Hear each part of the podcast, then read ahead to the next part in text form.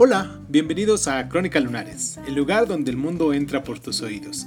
Yo soy Irving Sun y en esta ocasión vamos a hablar sobre un cuento de los cuentos de, su colección de cuentos de, de recuentos para Demian de Jorge Bucay, así se llama el libro, Recuentos para Demian. Y en esta ocasión vamos a hablar sobre el libro que se llama Por una jarra de vino en el cual pues vamos a quizás entender el esfuerzo, que se hace masivo para contribuir a un bien común, en este caso con el cuento de un pequeño reino donde el rey les quita los impuestos pero les pide una jarra de vino a cada uno de los este, habitantes del pueblo en una forma de impuestos. Y pues tiene un final muy curioso quiero hacer hincapié en esta, en esta ocasión porque eh, vivimos en una sociedad en la que pues no nos conformamos con lo que tenemos, tampoco es una sociedad consumista, pero tampoco queremos en determinado momento aportar. Tratamos de que pues, los demás pongan más que uno, uno se vuelve un tanto envidioso con lo que tiene, con lo que hace, y muchas de las personas que nos rodean, no digo que todos, porque realmente no son todos, son eh, casos excepcionales, personas que pudiesen dar más de lo que eh, en determinado momento también tienen, que tampoco es sano, no dar más de lo que no tienes, pues hace daño y dar mm, no dar nada de lo que tienes, pues también es el otro extremo y pues hace mal. Y en este cuento se, se aborda esta situación de cooperación colectiva en una sociedad que tendríamos que imaginarlos la nuestra en la que vivimos actualmente, la que no hay una equidad o que en determinado momento tratamos de, de hacer ciertas trampas, crear ciertas falsedades para pues no contribuir eh, justo con los demás o de forma equitativa, igualitaria, ecuánime. No lo hacemos de ese modo porque mm, descubrimos que a la larga el otro tampoco lo hace y entonces entramos en ese círculo. Si el otro no lo hace, yo por qué lo voy a hacer y así eh, no progresamos como sociedad. Espero que este cuento que tenemos el día de hoy para empezar este, nuestro Sunday de, del mes de diciembre, que ahorita es 5 de, diciembre, digo, sí, 5 de, diciembre del año 2021 que estamos por terminar, eh, nos deje como una pequeña lección, una pequeña imagen de lo que puede pasar si en determinado momento queremos engañar o, o tratamos de engañarnos a nosotros principalmente como pues lo que nosotros somos o lo que nosotros estamos haciendo y tratar de hacerlo con las demás personas, pues eso es, eso es también, se crea un conflicto social. A la larga, ni hay una situación colectiva en la que nos podamos ayudar y simplemente, pues, mm, ay, si el otro da, yo, yo veo si doy y así estoy. Espero que este mensaje quede clarito y pues nada, vamos a escuchar nuestro cuento. Les agradezco mucho que se tomen el tiempo. Les mando un abrazo muy caluroso, muy fraterno a todas las personas porque realmente creo que ese, ese cariño que tenemos pues, ese es desbordante y podemos soltarlo para quien sea, nos conozcan o no nos conozcan. Y del mismo modo aquí en Crónica Lunares intento de que diariamente estar mandando abrazos a todas las personas que nos están escuchando, las que nos escuchan constantemente, pues un abrazo muy especial.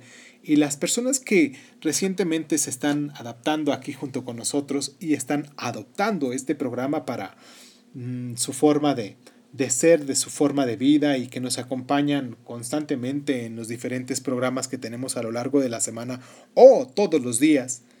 Eh, quiero hacerles hincapié que tengan un muy buen fin de año eh, y pues nada, vamos a escuchar este cuento que les digo se llama Por una jarra de vino y nos escuchamos el día de mañana con las mil y una noches de, de, este, de un autor anónimo y que muchos de nosotros quizás ya conocemos, pero que es importante volver a retomar. Mañana vamos a hablar de ese libro. Y pues al día de ayer recuerden que hablamos un poquito del movimiento verde, y pues los invito a que nos acompañen en nuestras diferentes este, plataformas que tenemos de audio y si no en nuestras diferentes redes sociales como Crónica Lunares de Zoom. Y pues vamos por el cuento y terminamos y los escucho, los espero el día de mañana. Vale, yo soy Irving Sun, esto es Crónica Lunares y esto es Por una jarra de vino. Comenzamos. Cierra los ojos, cierra los ojos, cierra los ojos, cierra los ojos. Si escuchas que alguien se acerca, no temas. Todo estará bien.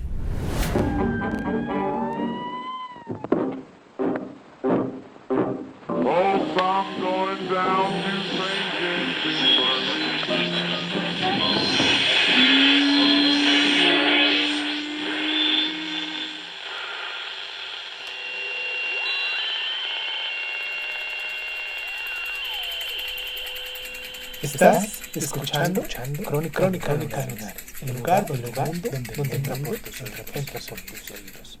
Bienvenido. Había una vez otro rey. Este era el monarca de un pequeño país, el Principado de Obilandia. Su reino estaba lleno de viñedos y todos sus súbditos se dedicaban a la fabricación del vino. Con la exportación a otros países, las 15.000 familias que habitaban Ubilandia ganaban suficiente dinero como para vivir bastante bien, pagaban los impuestos y podían darse algunos lujos. Hacía ya varios años que el rey estudiaba las finanzas del reino.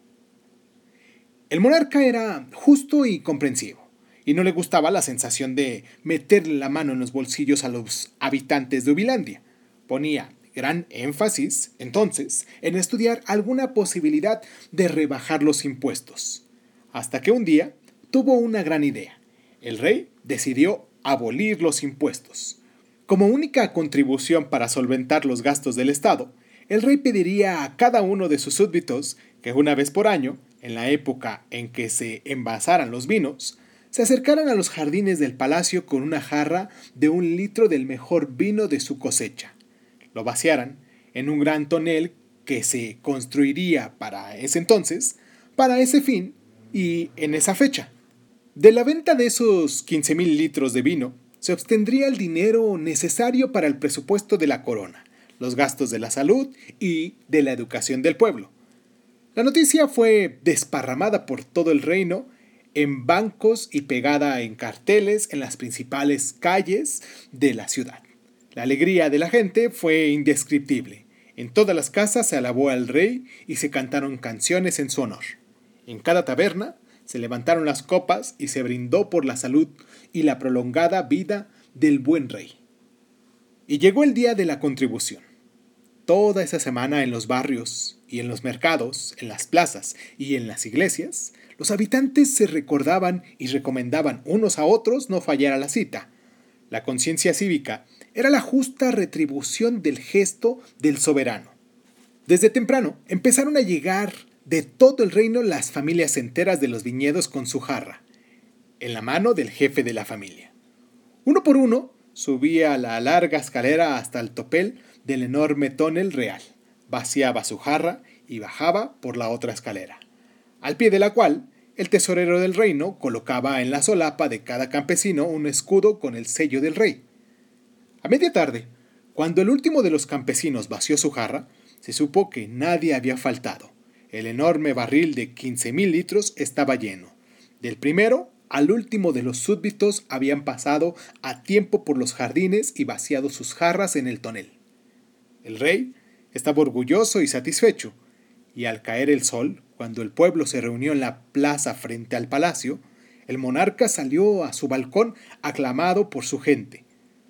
Todos estaban felices. En una hermosa copa de cristal, herencia de sus ancestros, el rey mandó a buscar una muestra del vino recogido. Con la copa en el camino, el soberano les habló y les dijo, Maravilloso pueblo de Ubilandia. Tal como lo imaginé, todos los habitantes del reino han estado hoy en el palacio. Quiero compartir con ustedes la alegría de la corona por confirmar que la lealtad del pueblo con su rey es igual que la lealtad del rey con su pueblo. Y no se me ocurre mejor homenaje que brindar por ustedes con la primera copa de este vino, que será sin duda un néctar de dioses. la suma de las mejores uvas del mundo, elaboradas por las mejores manos del mundo y regadas con el mayor bien del reino. El amor de un pueblo. Todos lloraban y vivaban al rey. Uno de los sirvientes acercó la copa al rey y éste la levantó para brindar por el pueblo que aplaudía eufórico. Pero la sorpresa detuvo su mano en el aire. El rey notó al levantar el vaso que el líquido era transparente e incoloro. Lentamente lo acercó a su nariz, entrenada para oler los mejores vinos, y confirmó que no tenía olor ninguno. Catador como era, llevó la copa a su boca casi automáticamente y bebió un sorbo. El vino no tenía gusto a vino, ni a ninguna otra cosa. El rey mandó a buscar una segunda copa del vino del tonel, y luego otra, y por último a tomar una muestra desde el borde superior. Pero no tuvo caso. Todo era igual. Incoloro, inoloro e insípido. Fueron llamados con urgencia los alquimistas del reino para analizar la composición del vino. La conclusión fue unánime. El tonel estaba lleno de agua, purísima agua y 100% agua. Enseguida el monarca mandó a reunir a todos los sabios y magos del reino para que buscaran con urgencia una explicación para este misterio. ¿Qué conjunto, reacción química o hechizo había sucedido para que esa mezcla de vinos se transformara en agua? El más anciano de sus ministros del gobierno se acercó y le dijo al oído, Milagro, conjuro, alquimia. Nada de eso, muchacho, nada de eso. Vuestros súbditos son humanos, Majestad. Eso es todo. No entiendo, dijo el rey. Tomemos por caso a Juan. Juan tiene un enorme viñedo que abarca desde el monte hasta el río. Las uvas que cosecha son las mejores cepas del reino, y su vino es el primero en venderse y al mejor precio. Esta mañana, cuando se preparaba con su familia para bajar al pueblo, una idea le pasó por la cabeza. ¿Y si yo pusiera agua en lugar de vino? ¿Quién podría notar la diferencia? Una sola jarra de agua en 15.000 litros de vino, nadie notará la diferencia. Nadie. Y nadie lo hubiera notado, salvo por un detalle, muchacho. Salvo por un detalle. Todos pensaron lo mismo.